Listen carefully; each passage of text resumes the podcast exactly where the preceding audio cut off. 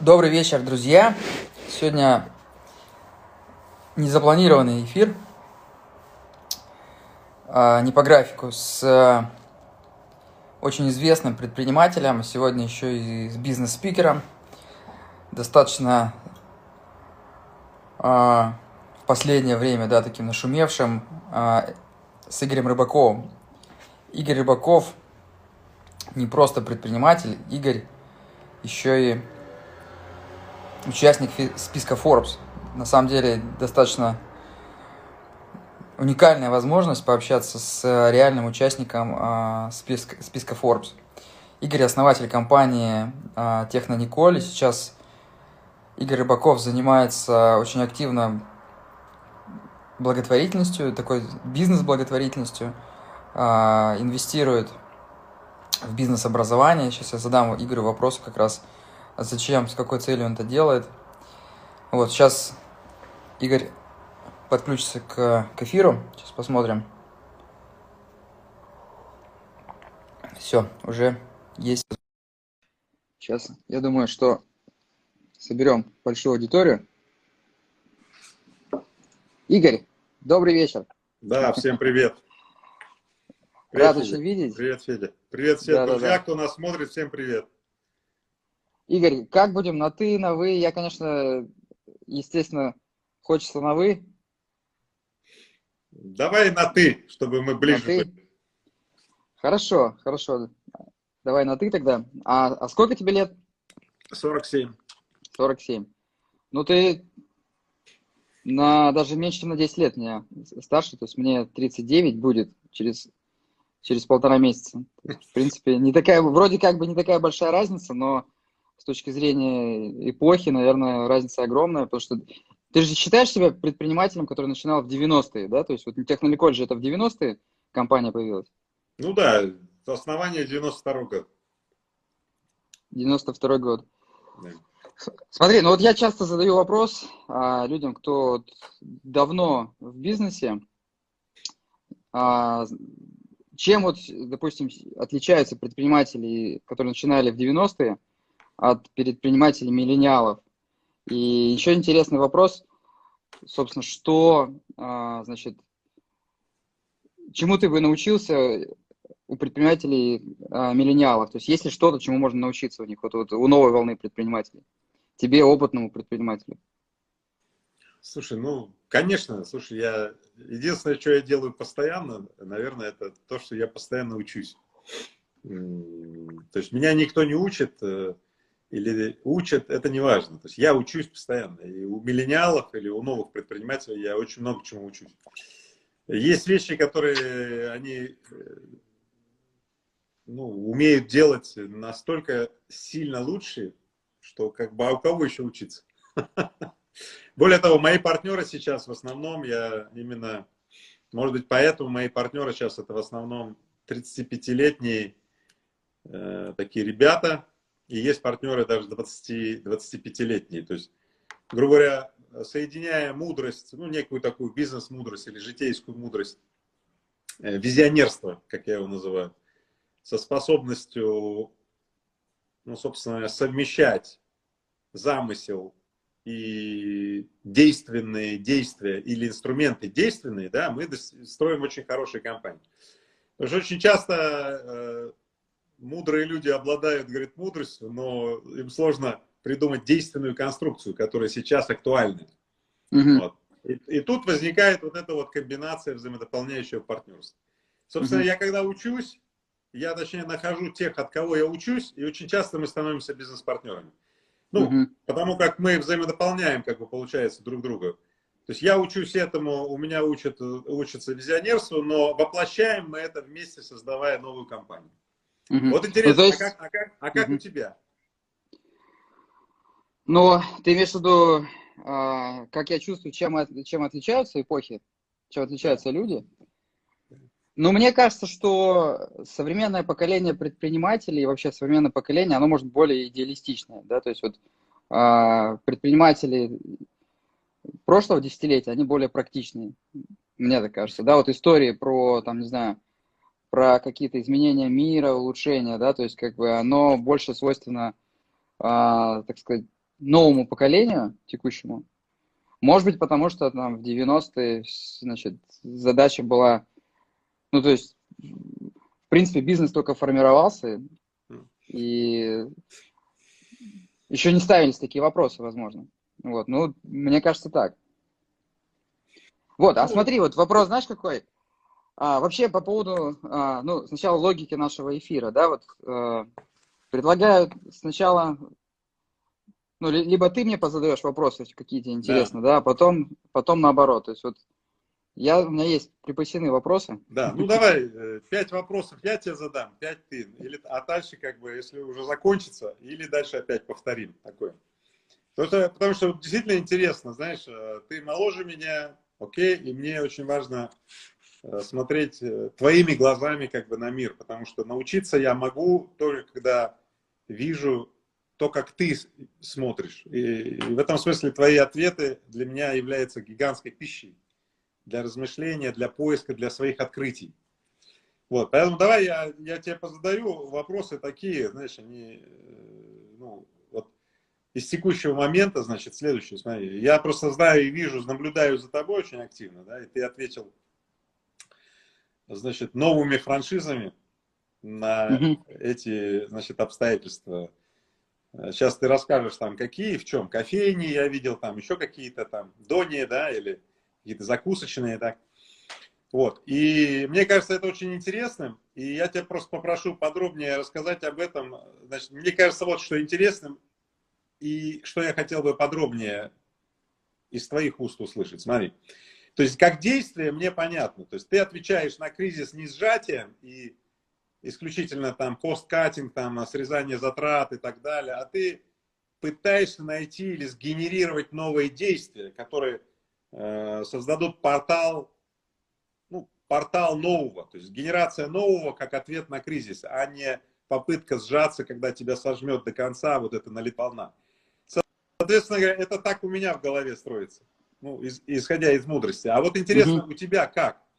То есть приходишь ли ты к этому как-то интуитивно, может быть осознанно, может это действительно твое действие. Потому что когда я был в твоем возрасте или даже моложе, слушай, мы тоже постоянно действовали какие-то, ну, делали какие-то решения, и часто делали не очень ну, осознанно. Просто интуитивно казалось, что если мы, например, ведем себя как толпа, ну, то есть все убегали, все фиксировали, все в доллар уходили и уходили из страны, да. Мы, например, решали, а наоборот, остаться, потому что мы считали так. Когда все убегают, мы сыграем в игру так называемую, ну, оппозитную. То есть все убежали, мы остались, а когда все прибежали, а мы уже все высоты захватили.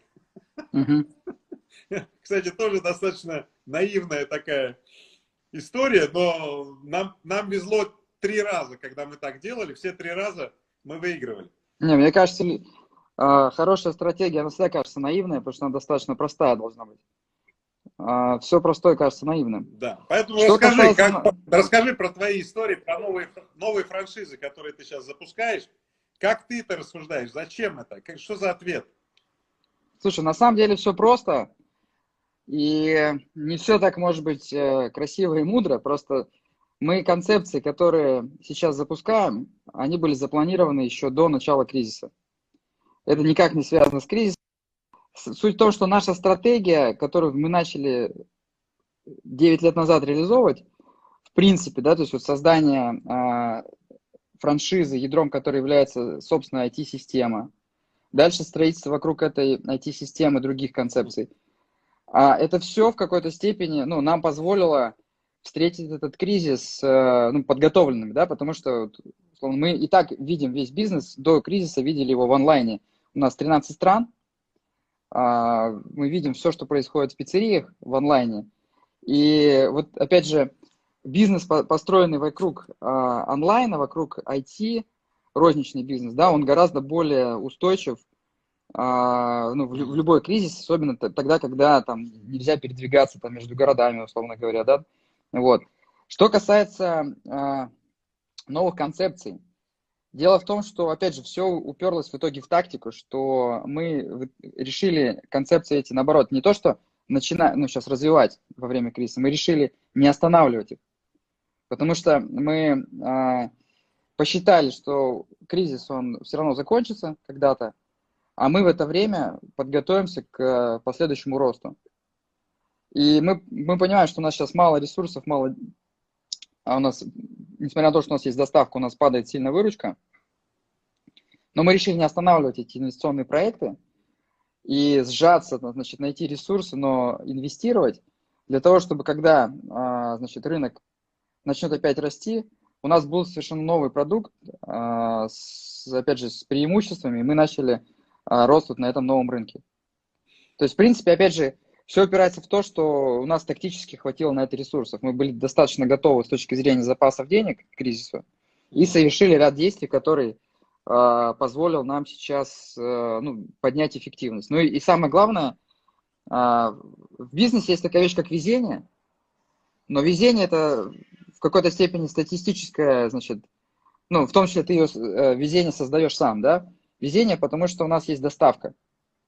То есть если бы у нас не была развита доставка, с другой mm-hmm. стороны, мы доставку развивали, да, мы не специально не работали с э, агрегаторами, что мы хотели собственно создать собственную клиентскую базу, не зависеть от агрегаторов. Короче говоря, здесь э, не скажу, что сейчас вот мы прям решили инвестировать в концепции в новые, но э, мы решили их не стопить, да, это позволит нам расти, когда кризис закончится. Ну, ответ принят, смотри, э, в принципе, вот в крайней да, точке ты сказал, решили не стопить, да, потому что очень многие в кризис стопят, а то, что решили не стопить и продолжить, и это, кстати, очень круто, потому что сейчас огромное количество людей будут открывать какие-то бизнесы, да, заново. И это очень большая возможность для начинающих сейчас предпринимателей, которые могут встать в ряды вот этих франчайзеров твоих, да. Слушай, а скажи мне, у тебя же уже есть статистика, сколько твоих франчайзеров а, ну, реально не справятся с этим вызовом, ну, те, которые были присоединены в систему Додо Пицца. Сколько из них, ну, реально ты уже видишь, они, ну, закроются. И сколько людей в результате уволится. Ну, оценки такие, то есть, на самом деле, нас же всех касается эта вся история.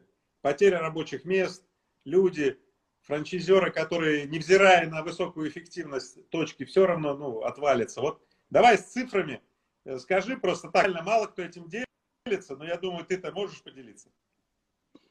Ну, конечно, могу, потому что у нас компания полностью открыта. Это не просто слова, это э, наш главный принцип – открытость. А, на текущий момент мы закрыли, временно закрыли порядка 40, по-моему, 7 пиццерий. Но мы не закрыли их полностью, мы закрыли их временно, потому что выгоднее было приостановить работу а, и распределить доставку на друг... и команды на другие пиццерии. Кстати, а, в прессе там была такая вот информация, что мы закрыли 50 пиццерий. Мы не закрыли, мы приостановили работу. На самом деле мы не знаем, насколько долго продлится кризис. Мы готовимся к наихудшему сценарию, потому что, словно есть карантин, есть пандемия, есть конкретные запретительные меры, а есть просто экономический кризис, потому что по цепной реакции пойдет уменьшение доходов, уменьшение денег, да. Э, падение спроса. Поэтому мы готовимся к самому худшему и делаем ну, параноидально, мы такие параноики, все, что можно, а, чтобы подготовиться, к, опять же, к, этой, к этой будущей зиме. Угу. На самом деле все франчайзи наши партнеры, кто хорошо, эффективно работал до кризиса, я уверен, что они должны все пройти. Те, у кого были сложности и до этого, с финансированием, там, недофинансирование, с, не, они не, кто, кто-то не вышел, не успел выйти на операционную прибыльность, ну, понятно, что эти проблемы усугубились. Mm-hmm. Но бизнес такая вещь, что кто-то будет выходить из бизнеса, а, продавать пиццерии. А, в принципе, этот процесс, розничный бизнес, это не просто. В целом там всегда можно зарабатывать, но это такой бизнес, где очень высокая, а, скажем так, вклад менеджмента в успех. То есть, если ты хорошо управляешь, и Понятно. есть те предприниматели, которым просто не подходит розничный бизнес, они постепенно, постепенно выходят из, из системы. Но, опять же, я Хорошо, ну предполагаю, что мы, мы можем вопрос. пройти. Угу. Да, когда тебе следующий вопрос, вот э, нас же сейчас много ребят смотрит, кто не бизнесмен, не предприниматель, да? А, можешь ты что-то им сказать, значит, что лучше все-таки сейчас искать работу, значит, или, может быть, дело свое все-таки открывать? Вот опять вот эти вот рассуждения, то есть являются ли э, твои франшизы, вот Додо Пицца или там кофейни и так далее, чем-то таким, знаешь, как бы потенциалом, что ли, для того, чтобы предприниматель или предпринимательски мыслящий человек без опыта, подчеркиваю, мог бы начать это дело? Или это вообще исключено? Вот исключительно на твоем опыте? Ну смотри, мы подходим к нашему бизнесу, ну лично мы, сейчас вот про себя сначала скажу, мы подходим так, что а, пока мы не уверены в том, что франшиза а, работает, экономика там срастается, мы не передаем ее партнерам, эту модель. Mm. Это долгосрочный подход. С новыми франшизами будем действовать следующим образом. Сначала, когда мы сами... Мы вообще сейчас не думаем о франчайзинге пока. Пока мы сами не поймем, что мы делали, сделали классную модель, mm. классный продукт, следующий шаг не будет сделан. Но следующий шаг будет это тестовые партнеры. То есть это партнеры, которые мы договоримся, что мы вместе с вами докрутим эту модель на других рынках. Это такое тестирование. Понятно. И когда мы с ними докрутим, а мы дадим какие-то льготные условия на первом этапе, дальше мы уже включим масштабирование. И а, франчайзинговая модель хорошая, она должна работать так, что предприниматель, который, скажем, может быть не супер управленец, он должен как минимум не разориться, а предприниматель, который хорошо управляет, он должен получить сверхрезультаты. Что касается кризиса, когда начинает бизнес, то есть вот опять же, когда лучше, когда рост, когда спад, когда рост все идут, да, то есть все растут вроде как, да, когда спад всем плохо, выживает там самый эффективный. На самом деле ответ на этот вопрос, наверное, он не связан, с, ну, я как считаю, с, со временем. Кризис или не кризис, человек должен ответить себе на вопрос, является ли он предпринимателем. То есть, в принципе, способен. Вот на, я считаю, что Конечно, предпринимательские навыки какие-то можно в себе развить, но способность брать на себя риск и, в принципе, с точки, и нести этот риск, оставаясь, э, ну, с точки зрения психологии, да, там, стабильным человеком, это какая-то черта характера. Вот предприниматели, с моей точки ну, да. зрения, да, я думаю, что ты согласишься, это не обязательно самые умные люди. Это люди, способные брать риск. Это люди, способные а, продать другим, что у них получится, что вот они, идут, они идиоты в каком-то смысле, да, потому что они идут в неизвестность, когда супер умный менеджер, просчитав все, допустим, он бы ни за что не пошел в этот бизнес. Предприниматель, он верит в первую очередь, да, он верит в себя, и он заставляет этой верой а, поверить других людей, сотрудников, инвесторов. И вот если человек чувствует себя, что вот он готов стать предпринимателем, неважно, когда он это начинает, ну, то есть предприниматели, они есть всегда, даже там в советское время а, да, вот Мельников, основатель Gloria Jeans, значит, э, в советское время предпринимателем был, когда невозможно было быть, да, огромное количество предпринимателей, да, они еще, когда это было незаконно, да. в принципе, они занимались предпринимательством.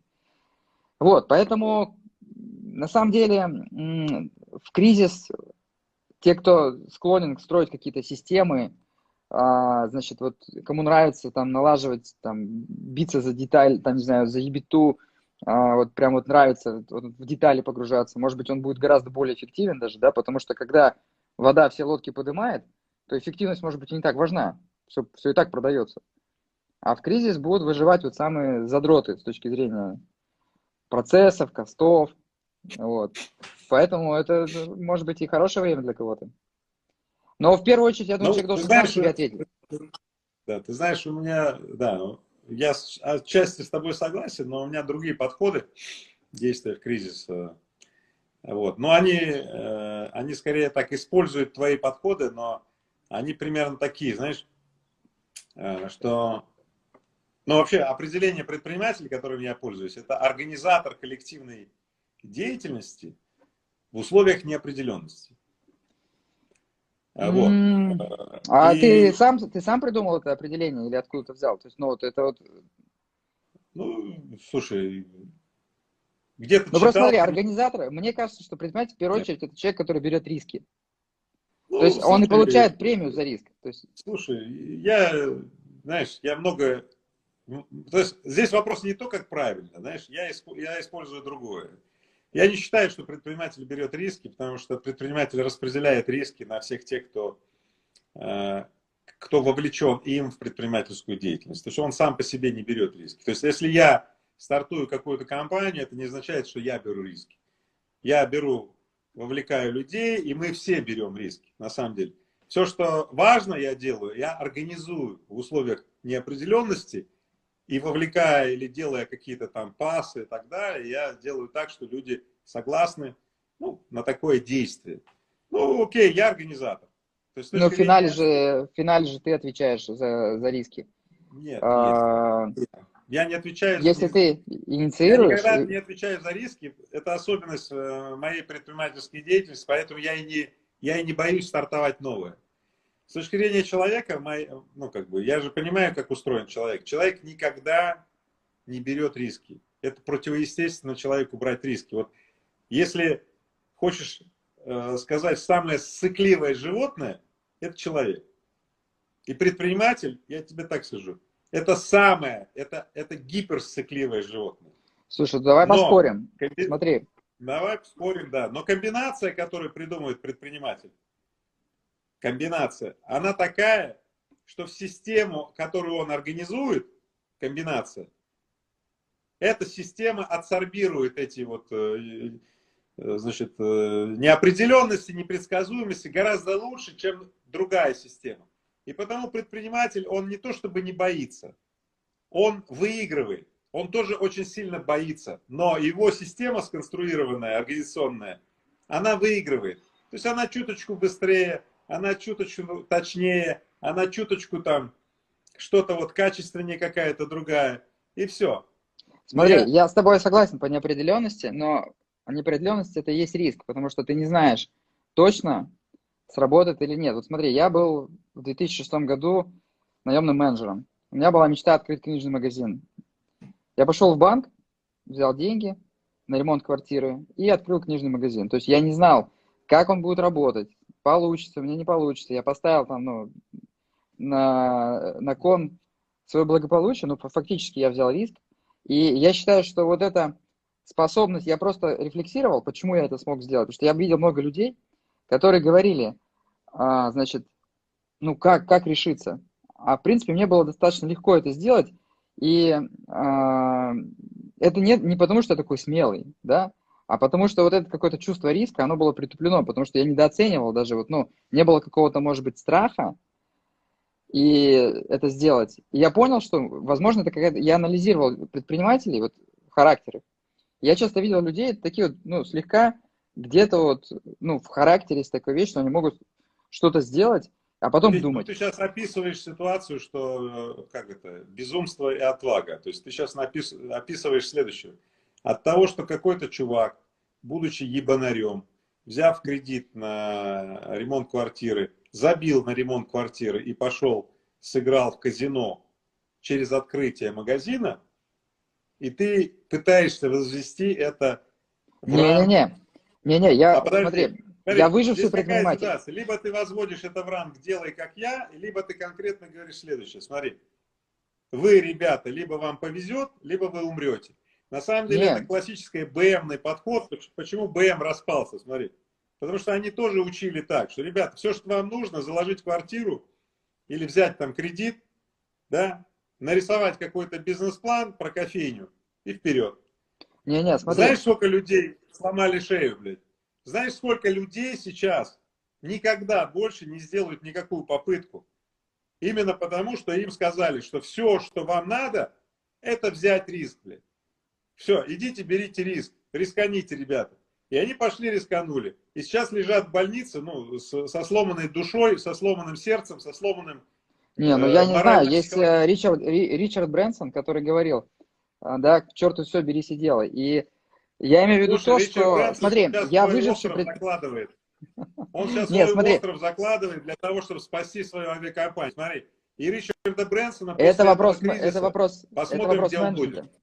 Это вопрос менеджмента. Я выживший предприниматель. А вопрос сделать первый шаг.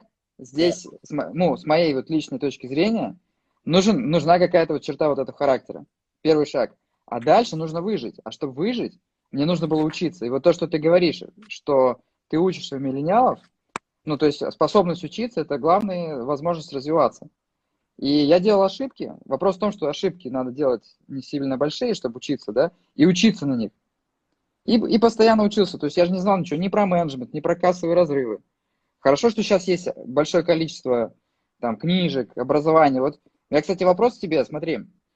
А, вот... Давай запаркуем этот вопрос, знаешь, на чем? А, если удастся. Я хотел про, про, спросить про, про твое образование. То есть, знаешь, не про твое образование, а вот смотри, а, ты состоявшийся, успешный, крупный предприниматель. Ты сейчас инвестируешь вот в образование, в бизнес, э, в бизнес-образование. Вот мне интересно, зачем ты это делаешь? Это благотворительность или это бизнес-проект?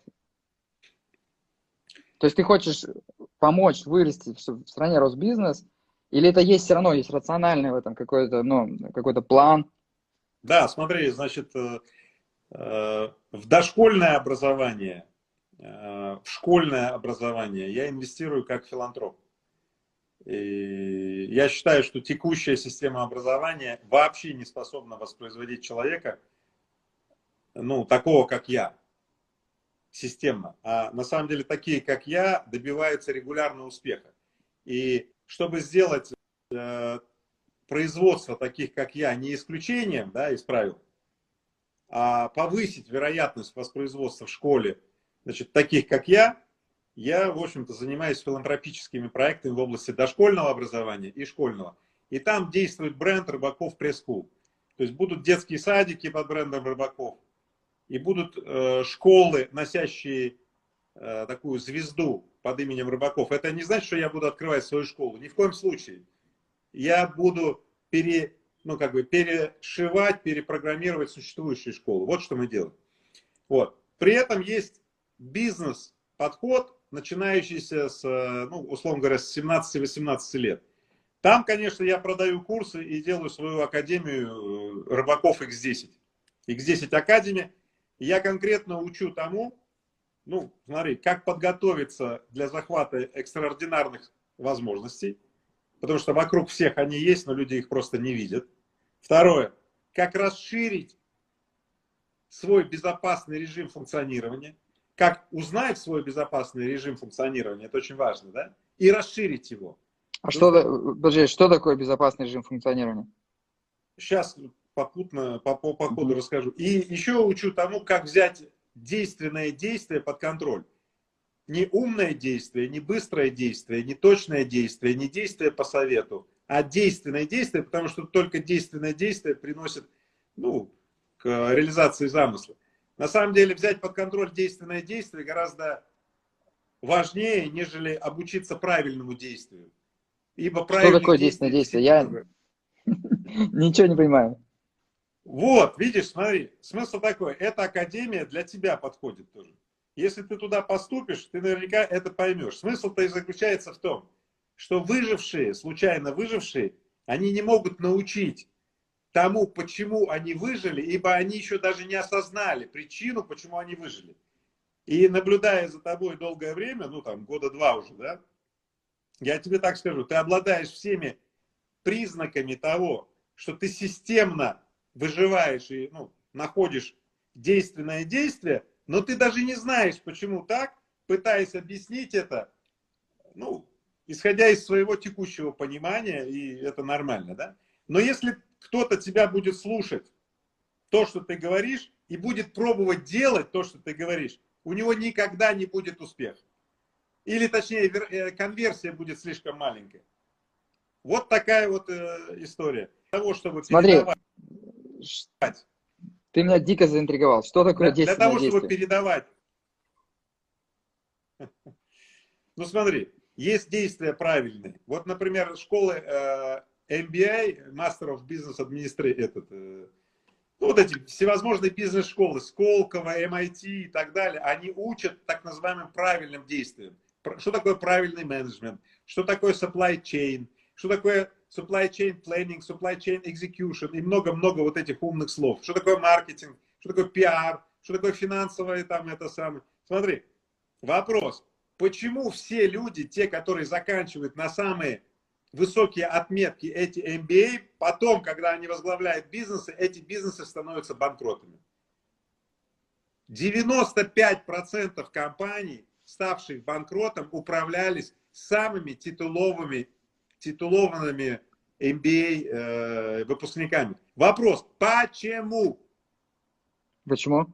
Ответ, который я себе даю, еще раз говорю, который я даю себе и, и ну, как бы люди, которые мои сподвижники, их в мире, их в мире не так мало, но они не находятся в мейнстриме. Значит, ответ, который мы себе даем, очень простой. Смотри, действуя правильно, ты не можешь достигнуть выдающегося результата. Действуя правильно, это примерно как? По этому хайвею ездят все. Это Красный океан правильных действий.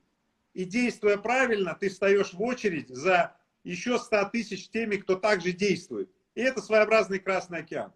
Только действуя, находя действие действенное, ну, то есть, давай так, во-первых, оно, как правило, неправильное, потому что те, кто делают правильно, его не знают.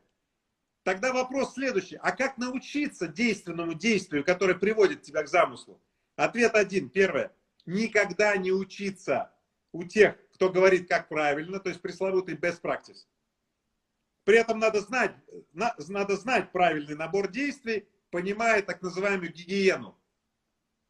Ну, гигиену процесса. Понятно, что это примерно как 1 плюс 1 надо знать, что 2, да? Прежде чем идти бизнесом заниматься. Ты же знаешь, что такое 1, 1 плюс 1 равняется 2. Ну окей, надо знать логистику, маркетинг, финансовые какие-то там штуки. Ну надо, ну это как гигиена. Вот. А дальше, смотри, как интересно. Дальше надо знать четыре вопроса. Первое. Как не умереть, когда приходит черный лебедь? Или два черных лебедя? Или три? Как в этот момент действовать? Потому что типичное действие, когда черные лебеди приходят, все те, которые учился в, в MBA, знаешь, что с ними случается? Паника. Они не понимают, что делать в условиях смешавшейся ситуации, в условиях непредсказуемых. Их обуревает паника, и и корабль у них идет на дно. Поэтому первое, чему я учу в здесь Академии, как встретив черного лебедя или два-три лебедя черных, сказать привет и пожарить этого лебедя на шашлык. Это кажется смешно. На самом деле это целый блок и магистральный. Он называется так, как не умереть при любых обстоятельствах. Второе. Надо знать внутреннюю основу предела твоих возможностей. Ну, ограничение тела, ограничение ума, ограничение психики. Когда ты их знаешь, ты можешь не подвергать себя риску, потому что смысл такой, риск это то, когда ты превышаешь пределы твоей возможности твоего тела, ума, души и так далее. Так вот, для того, чтобы не превышать, потому что превышая, ты себя ввергаешь в глупый режим, так называемый.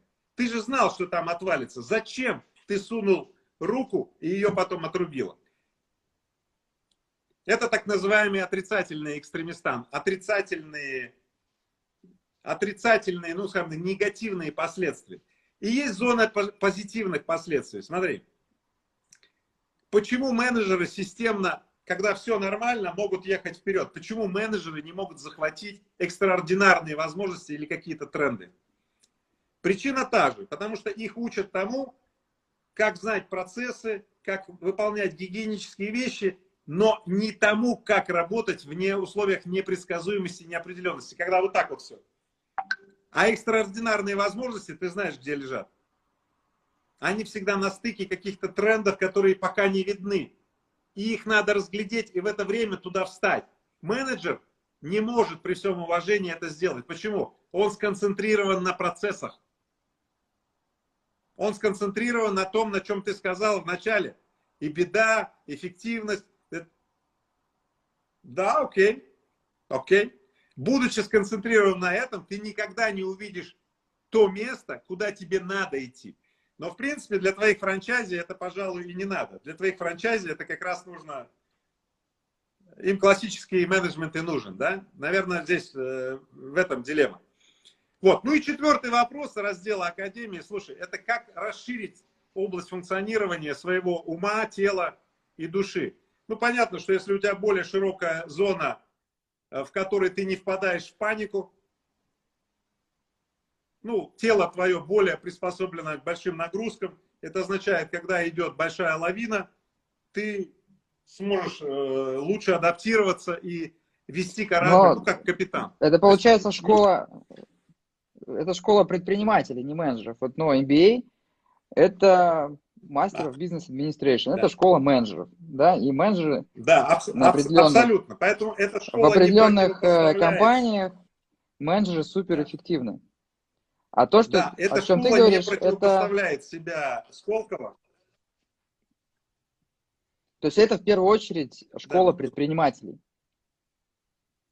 Правильно я понимаю? Это школа людей с предпринимательским мышлением. Дело в том, что любой человек, если он обладает только вопросами менеджмента, рано или поздно он попадет в кризис и не сможет из него вылезти. Ну, вот знаешь, а если он как... обладает, обладает двумя проявлениями, двумя проявлениями и способностью налаживать эффективные бизнес-процессы в своей жизни или бизнеса, неважно, и способностью действовать в условиях когда идет резкие отклонения, когда идет непредсказуемость. На самом деле, это, эта школа повышает, ну, точнее так, определяет возможность человека действовать в той точке, когда идет так называемый разворотный момент.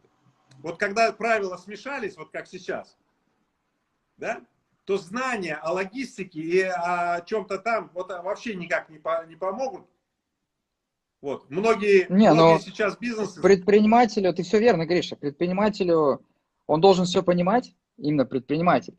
Он должен понимать, как работает логистика, но понятно, что детальные знания логистики, они в постоянном вот этом море меняющемся, они не помогут. Да, там ты... Ну, я вот, ну, знаешь, я... как мы в нашей компании это все называем?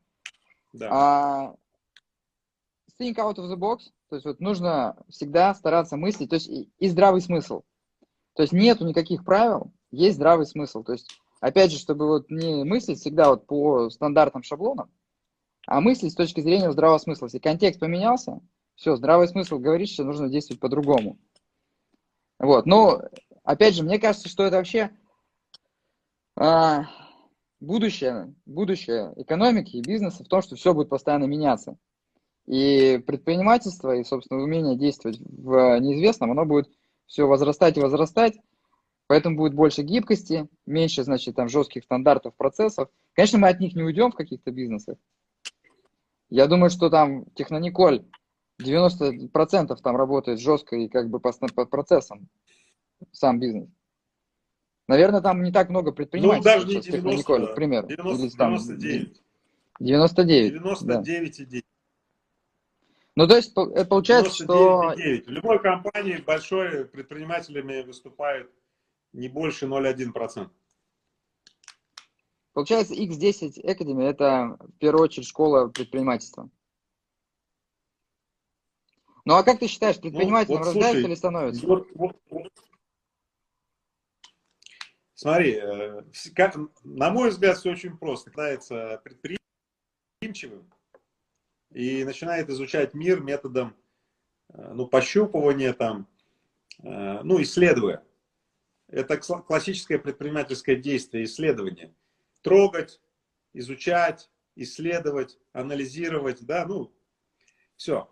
И потом взрослые, которые рядом его окружают, да, они, как правило, начинают его обрубать, они начинают ему объяснять. Вот это есть плохо, вот это хорошо. Плита горячая, не трогай. И в результате из человека, который рожден предпринимателем, взрослые, ну, родители, школа, неважно, общество, обрубает его гранит в лего, в лего кирпичик. И степень обрубленности характеризует недееспособность человека. То есть я считаю, каждый рождается предпринимателем, да, а потом портится обществом и превращается в узколобого специалиста, слишком узколобого, у которого жизнь определяется только рельсами, на которые его поставили. Все. И если рельсы вдруг кончились, или что-то случилось, да, он не может проложить другие рельсы. И в этом и есть беда.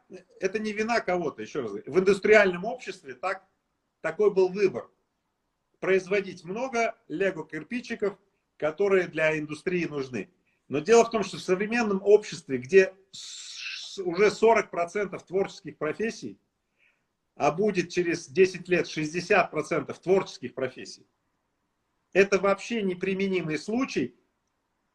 Творческую профессию может иметь только человек, у которого прокачаны нормально, обычные, нормальные, естественные предпринимательские скиллы. Слушай, вот но почему, я, я, честно... Вот, вот почему Академия пос... X10 это не Академия для, э, для предпринимателей, это Академия для всех людей, которые были лишены по какому-то э, случаю возможности прокачивать компетенции жизни. И эта Академия выпускает мастеров жизни, а не профессионалов своего дела. Она выпускает мастеров, которые открывают для себя на пути мастера то, что им необходимо для процветания. Не сложно сказал? Не, понятно, все понятно. Ты видишь, ты уже в таком состоянии развития, что уже стал философом-предпринимателем, не просто предпринимателем. Вот. Ну ты придешь в школу, скажи, в академию придешь? А, да мне с логистикой разобраться. Шучу. Да не, не. Я, Слушай, я, а я может, ты как сторонник раз разберешься фразы... с логистикой, когда придешь? Смотри, я сторонник э, философии, точно такой же, как ты придерживаешься. Как сказал великий предприниматель японский Мацусита, я это постоянно в каждом эфире повторяю. Он сказал так, если ваше сознание открыто, вы можете учиться даже у шума ветра. Поэтому нужно учиться везде. Я все-таки не соглашусь, наверное, с тобой, что все предприниматели, потому что характер определяется все равно, как бы, вот я смотрю на детей, там, три года, да, один ребенок, три года другой, ну, разные люди, вот, еще не социализировались, но уже разные. И способность к риску, вот нести бремя риска, для кого-то просто стресс большой. Вот, то есть есть люди, которые вот они вот прям, просто вот, прям вот говорят, вот как я начать, как мне начать. А других я вижу, да, они просто берут, начинают. Но я считаю, что то, что вы делаете, и вот навыки предпринимательства, вот, скажем, да, раскрыть, скажем, да, они нужны всем. Потому что предприниматель должен быть менеджером, а менеджер должен быть предпринимателем. Предприниматель, не будучи менеджером, это балбес, который как бы там не системный. Да, он умеет брать риски, но дальше больше рисков ничего не идет. Я, допустим, предприниматель, но я и менеджер. То есть я ничего бы не добился, если бы не был менеджером. Менеджер – это и дисциплина, умение управлять энергией, то, что ты сказал, четвертый пункт, да, по сути, фактически вот сила внутренняя. Вот, смотри, у меня есть несколько вопросов, вот прям вот эфир с тобой это возможность задать вопросы. Могу сейчас задать, могу на потом оставить, вот именно как мне вот просто интересно лично тебе задать. Задаю? Давай, давай. Смотри, значит, э, интересный вопрос. Сегодня думал про себя, а, вот ты опытный предприниматель. А что твой страх? Чего ты боишься?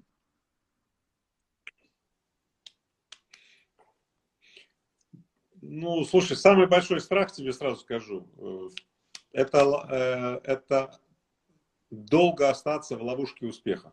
То есть ты толкаешь ну, себя из зоны комфорта фактически? Да, ну, это нет, стоп. Вот зоны комфорта это, это вообще мифическая глупость, которую... Да, интересно, расскажи. Я, я, тебя, Просто... прошу, не, я тебя прошу очень, не, прям вот не поддерживать эту мифологию, потому что, смотри, ну, очень простая вещь. Если ты не прокачиваешь свой комфорт и не увеличиваешь свой комфорт, ты не увеличиваешь свою способность к принятию адекватных решений. Все адекватные решения, адекватные, сильные, самые сильные решения делаются исключительно из состояния предельного комфорта. Что значит комфорт? Комфорт это не поза, развалившаяся на диване. Да? Комфорт это когда ты на полном э, ходу идешь в машине, и когда на каждом повороте тебя прикладывает к боковой поддержке, но тебя не выкидывает из этого, и у тебя очень комфортное кресло, понимаешь, оно тебя держит, ты его создал для себя. Ты создал такой болид, да, что на резких поворотах и резких движениях тебя не выбрасывает, и ты при любых перегрузках чувствуешь себя дееспособным. И сравни это с ситуацией следующего. Если ты из этого кресла отвернул, ну там, не знаю, ремень там или что-то там открутил, отключил, то тебя на первом повороте прикладывает, значит, к этой стойке, значит, башкой, и до свидания. Поэтому с комфортом вот эта глупость, это, это величайшая глупость, которая транслируется огромным количеством э, людей. Ну которые... подожди, подожди, подожди. Вот ты а, последние годы стал очень публичным. Но раньше ты не выступал на сцене. Ты, по-моему, где-то говорил даже в каком-то интервью, что ну, то есть для тебя это как бы новое. Ну, то есть это разве не выход из зоны комфорта, что ты а, что-то умеешь, что-то у тебя получается, ты идешь получать новое, ты выходишь из некой зоны комфорта, ты напрягаешься, ты получаешь от этого, ну, ты, ты развиваешься. Я не выхожу из, я не выхожу из своего комфорта. А, другое дело, что я расширяю свою зону комфорта. Смотри, вот не путай. Я остаюсь, и все, что при мне, и все, что прокачано у меня, оно у меня остается. Но я добавляю новую ось координат. И Теперь мне уже комфортно на публичных выступлениях. Теперь мне уже комфортно еще и на книгописательстве. Теперь мне уже комфортно в виде, сделать шоу. Понимаешь? Смысл такой, я увеличиваю зону своего комфорта. И те люди, которые призывают, особенно молодежь неосознанную, выходить из состояния комфорта, это, это люди, значимые взрослые, типа, которые бросают молодых необученных людей на амбразуры жизни, где те погибают. В этом есть гигантская несправедливость по отношению к молодым поколениям. Гигантская несправедливость, потому что, слушай, если людям не дано обучать, если люди не осознали причину своего, извини, успеха или причину своей, своего выживания, может быть, это была ошибка выживания, может, это ну, такая данность, да, ну неважно, но они ее не осознали. И после этого они выходят на сцену и начинают молоть, извини меня, чушь, ну, в данном случае я считаю это несправедливость по отношению к тем людям, которые из-за этого гибнут потом. И я в данном случае ничего не могу сделать, потому что ты знаешь, ну, ну а как ты, что ты сделаешь? Цыганки на вокзалах и будут всегда. Жулики на вокзалах, карманники будут всегда. И что ты тут поделаешь? Кроме одного. Идти на сцену, идти в Инстаграм, идти в YouTube и так далее, и увеличивать количество контента или количество сообщений, которые, ну, продвигают твой подход, твою идеологию, ну, в данном случае мою. Все, вот поэтому я и иду так активно в соцсети, пишу книги, продвигаю и говорю, ребят, я не против тех подходов, читайте, пожалуйста. Но я как практик, добившийся определенных успехов, я говорю, ребят, вот это работает. А то Иначе, смотри, иначе бы такая штука там была, смотри. Ну неужели ты, как практик-предприниматель, думаешь, что, что исследователь может понять причину моего успеха? Исследователь, когда приходит и задает мне вопрос, он получает социально желательный ответ. Он спрашивает, Игорь, какая Но, причина Игорь, смотря успеха? какой исследователь. Смотря какой исследователь. Допустим, есть Джим Коллинз, да? Слушай, а он же любой не, исследователь, не бизнесмен. Джим, Джим Коллинз. Хочешь, я тебе про Джим Коллинза приложу? Давай. Э, хуже исследователя в мире не существует, чем Почему? Почему? Вот видишь, потому что ты, когда прочитал его книжку «Построенные навечно», читал? Конечно. Да. Так вот, знаешь, сколько из этих компаний, которые он написал, что они построены навечно, уже банкроты или были куплены? Так это же Внимание, не физика, только... там же, это же социальная наука, там э, нельзя дорогой, точно. Дорогой мой, это дорогой вопрос мой концепции. Федор, дорогой мой Федор, смотри, Джим Коллинз, который прославился на весь мир своими работами, доказал, что есть компании с определенной культурой и т.д. т.т., которые смогли преодолеть 12, 15 и так далее кризисов. И он, как великий ученый, ты понял, да? Вы сделал вывод, что эти компании построены навечно. Так вот, если мы берем сейчас, после 30 лет, как эта книжка написана, и видим, что 85% этих компаний не существует, я, как Игорь Рыбаков, имею право сделать простой вывод. Еще раз, я тебе его не навязываю. Что Джим Коллинз просто балабол. И все его книги, и все его исследовательские работы – это пустое. И все. И в данном случае мне не надо Ну, я с тобой не согласен. Смотри, это социальная наука. Это не физика, не химия, где 2 плюс 2 равно 4. Это как история, да? То есть есть концепция. И Коллинз просто сформулировал концепцию, логически ее объяснил на фактах. Он не говорил, что это, ну, прям идеально точно все работает. Это как, не знаю, есть там Гумилев, который создал свою концепцию объяснения, как там история развивалась, да, или Карл Маркс. Это социальная наука, то есть как бы суть в том, что принципы, которые вытащил Коллинз, общие для этих компаний, да, ну, то есть в них э, есть логика, в них есть, э, значит, ну, взаимосвязь там с результатом, то есть почему нет? Ну, Короче, исследователь... Я не против Коллинза, смотри, я в данном случае тебе говорю, я не пользуюсь. Э, еще раз я говорю, я все книги Коллинза прочитал, и одно время я очень сильно им вдохновлялся. Но когда я убедился, что ни одна из его теорий не работает, я просто Коллинза поставил на свалку истории. Смотри, и я с тобой абсолютно согласен, что существует в мире очень много экспертов, которые замечательные мастаки по э, объяснению прошлого. Но дело в том, что как не объясняя прошлое, из этого не построено ни один шаг в будущем. И поэтому книги великих экспертов, которые объясняют прошлое, особенно те, которые потом не, невозможно повторить, для меня эти люди не являются ничем, кроме как исторического мусора. Ну, это есть такие исторические личности, яркие и так далее. Они у меня на полке, он есть, в библиотечке Сбербанка. Мне ну, смотри, как... вот, э, возьмем книгу Коллинза «От хорошего к великому». Он проанализировал да. очевидно успешные компании, которые на момент анализа уже имели очень мощный трек-рекорд, очень большие успехи. И попытался выявить да. общее. Понятно, он мог выявить, что у них там, не знаю, офис был там трехэтажный у всех. Но он выявил да. вещи логичные совершенно. То есть а, да. главное... Да. Там, Который не, сейчас не, не, работает. Не что, а, почему не работает. Главное не что, а кто. То есть неважно, что, что вы делаете, главное, какие люди. Почему не работает? Слушай, почему не работает стратегия ежа? Работает она. Почему Нет, не эти работает? Вещи, эти вещи работают, но они, но они не описаны Коллинзом. Они описаны задолго до Коллинза. Все, Нет, Коллинз не говорит, что он там, что он открыл какую-то истину. Смотри, он просто, он фактически вещь. действует как историк. Угу. Подожди, как историк вообще ни вопросов нет. Смотри, историк он, архивариус, он... Не, он обобщает, он просто обобщает какие-то вещи. То есть понятно, что стратегия Слушай, ежа, она существовала до Коллинза. То есть Коллинз очень, очень красивый язык, смотри, очень красивый язык, но научиться у него невозможно. Я тебе скажу, у кого я учусь.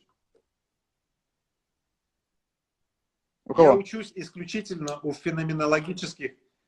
Э, смотри, у кого я учусь, я тебе скажу. Я у Коллинза не учусь. И у таких людей, как Коллинз, я беру яркие формулировки, ну, свой, свой язык. Потому что действительно они, как мастера слова, очень часто называют какие-то э, ну, моменты очень ярко, и я это беру в язык. Очень здорово, да.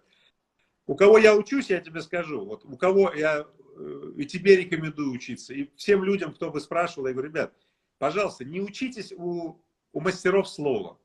Учитесь у феноменов, у кого получается что-то очень ярко. То есть смысл такой, что ну, он достаточно простой. Слушай, никто не понимает, почему у какого-то человека что-то получается так хорошо, что просто, ну, ну феноменально, да, даже, даже вот слово есть такое, феноменально, да. И на самом деле не так важно, почему у него получается. Но когда у него получается, и ты находишься рядом с этим человеком, ну, продолжительное время, смотришь его представления, приемы, привычки, практики, да, то диффузия, ну, диффузия, ты просто перенимаешь, как у великого мастера, как в Шаолине. Да, ты делаешь те же упражнения, что и другие, да, но находясь рядом с мастером, ты подсматриваешь какие-то нюансы, у тебя случается череда каких-то открытий, которые ты очень часто даже не можешь описать. Ты не можешь их описать в логическом поле. Потому что эти открытия, как правило, расположены вне логического поля. Дело в том, что жизненный континуум, он так устроен, что между логически верными построениями существует очень много вещей, которые не описываются никакой логикой. Например, психология человеческих отношений – это логика? Нет. Эмоциональный ну, интеллект? Да, ты употребил там э, понятие, что есть социальные ну, науки, которые изучают определенные не, ну, особенности. Видишь, ты сейчас говоришь там, не знаю, про личное как бы развитие предпринимателя, Коллинз там про стратегию, ну чисто стратегия компании, это просто, ну как бы а, значит, ну, скучная вещь. То есть, ну, не скучная вещь, да, это другая, другая история, нежели там личное развитие. Кстати, вот смотри, а, вот опять же важный вопрос хотел тебе задать. Анализируя свой результат и вот успех, это, что вот эту, вот эту тебе... книгу прочитай, она лучше, чем Джим Коллинз. Я прочитаю и напишу рецензию. Да, вот. и напиши рецензию, только разгромную. Вот, смотри, понял, да? Вот, прям вот э, по ходу, вот, то, ты же не будешь там... Э, Слушай, я уверен, что у тебя крутая а вот книга, но это, это не снижает ценности Коллинза.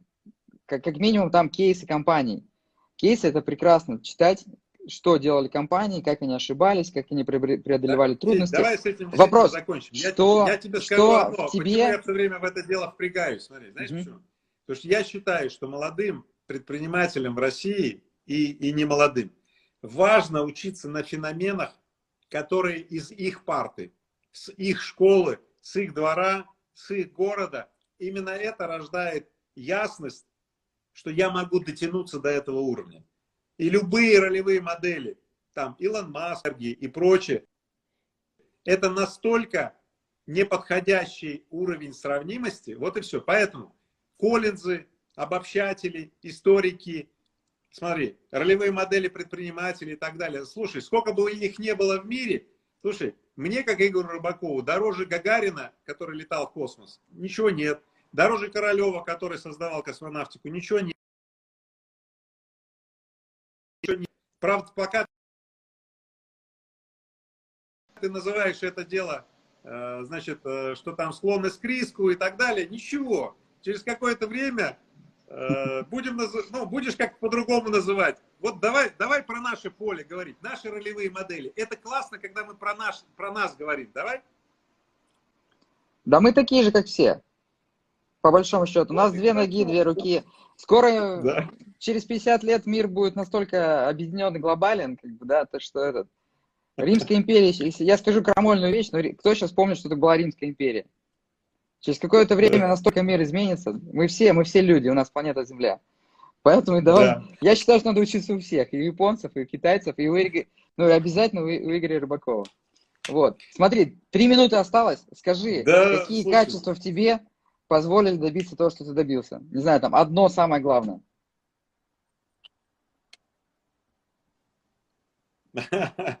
Слушай, а, представления, приемы, привычки и практики. Комбинация этих вещей дает ну, мастерство жизни. А, оно выражается в чем? Постоянно обновляться. А, быть актуальным. То есть, если подвести одним словом, актуальный человек в любых обстоятельствах делает выгодные шаги, внимание, без потерь. Неактуальный человек, попавший под воздействие догм, правил и так далее, не способен это делать. Ну и еще завершу следующее, что, конечно, на раннем этапе своей жизни я понял, что изучать правила и пытаться им следовать, это fail, это тупик. Потому что я постоянно натыкался на то, что я не мог изучить все правила, и меня били по башке. Поэтому я научился нарушать правила.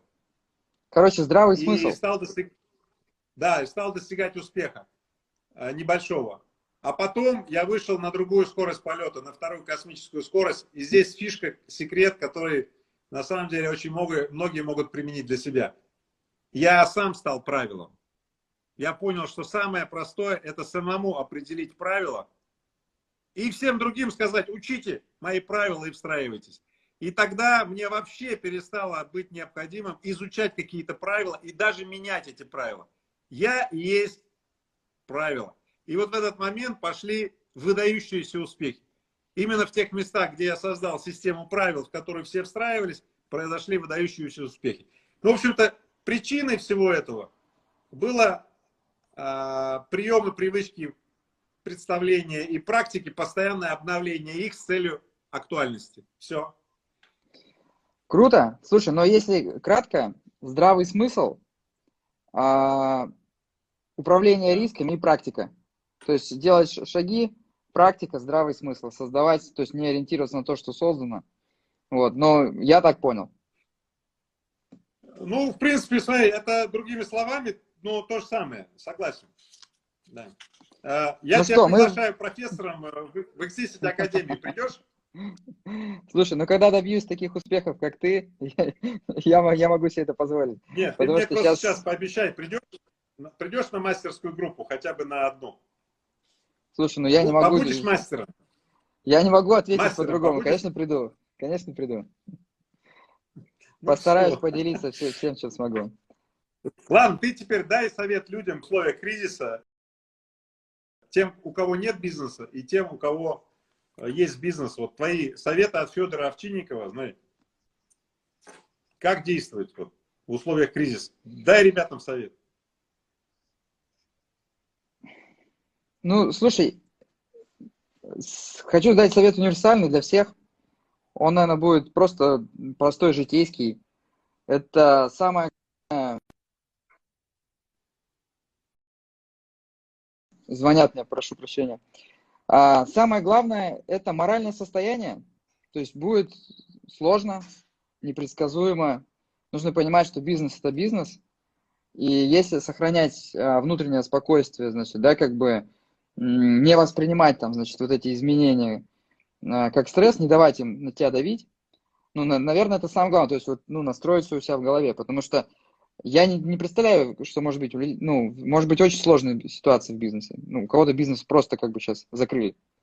Ну, и значит, где-то придется начать сначала. Нужно понимать, это всего лишь бизнес. А опыт, который будет получен, там, не знаю, репутация, которая будет сохранена, да, она важна, чтобы начинать дальше заново. Я уверен, что ты много раз и был на грани, да, там и начинал. Я начал вот этот бизнес Дода Пицца 9 лет назад, будучи разорившимся предпринимателем с, с нуля. Фактически также попал в кризис. Поэтому, наверное, это самое главное. Короче, ребята, да. бизнес это не, не вся жизнь, и можно разориться, ничего страшного. Мы разорялись много раз. Круто. А те, кто работает, что ты им пожелаешь? Ну, как, как бы ты сказал? Кто работает, кого уволили, кого еще не уволили, но уволят скоро? Быть честными, открытыми, будут сложные решения. То есть не бояться брать ответственность за эти решения, и люди это оценят. Где-то придется и расставаться с людьми, к сожалению. Но нужно понимать, что ну, надо брать ответственность, честно говорить. Пытаться, конечно, опять же, нам все говорят, бизнес, социальная ответственность. Да, все хотят сохранить команду, но все равно мы не знаем, как ситуация будет развиваться, и будут сложные решения. Нужно понимать, что предприниматели – на них лежит эта ответственность. То есть не то, что как бы они ну, получают это удовольствие, это, это сложно. Это вот то, что ты вот сказал, четвертый пункт, сила вот эта внутренняя, да, вот это какое-то вот есть в этом какое-то самурайство предпринимательства. Ладно. ну вот как-то так. Спасибо тебе. Да. Спасибо ну что, мы уже... Честный, честный да. разговор. Спасибо тебе за честный разговор. Ты сегодня э, предстал, на мой взгляд, впервые. Я смотрел твои несколько интервью там. Вот. Э, жду тебя мастером в X10 Академии. Кстати, кто нас смотрел, э, кому-то, может быть, подойдет, и пора уже стать мастером жизни. Да, тоже приходите, X10 Академии, наберите в интернете, значит, X10 Академии, найдете все. Все, давай. Спасибо, Игорь. Э, да, спасибо. Вечер уже. Да, давай. Спасибо большое. Респект. Да, сохрани эфир, пожалуйста, ладно? Обязательно, обязательно. Все, друзья, пока. Спасибо, Игорь, Давай, большое. Все, пока, пока.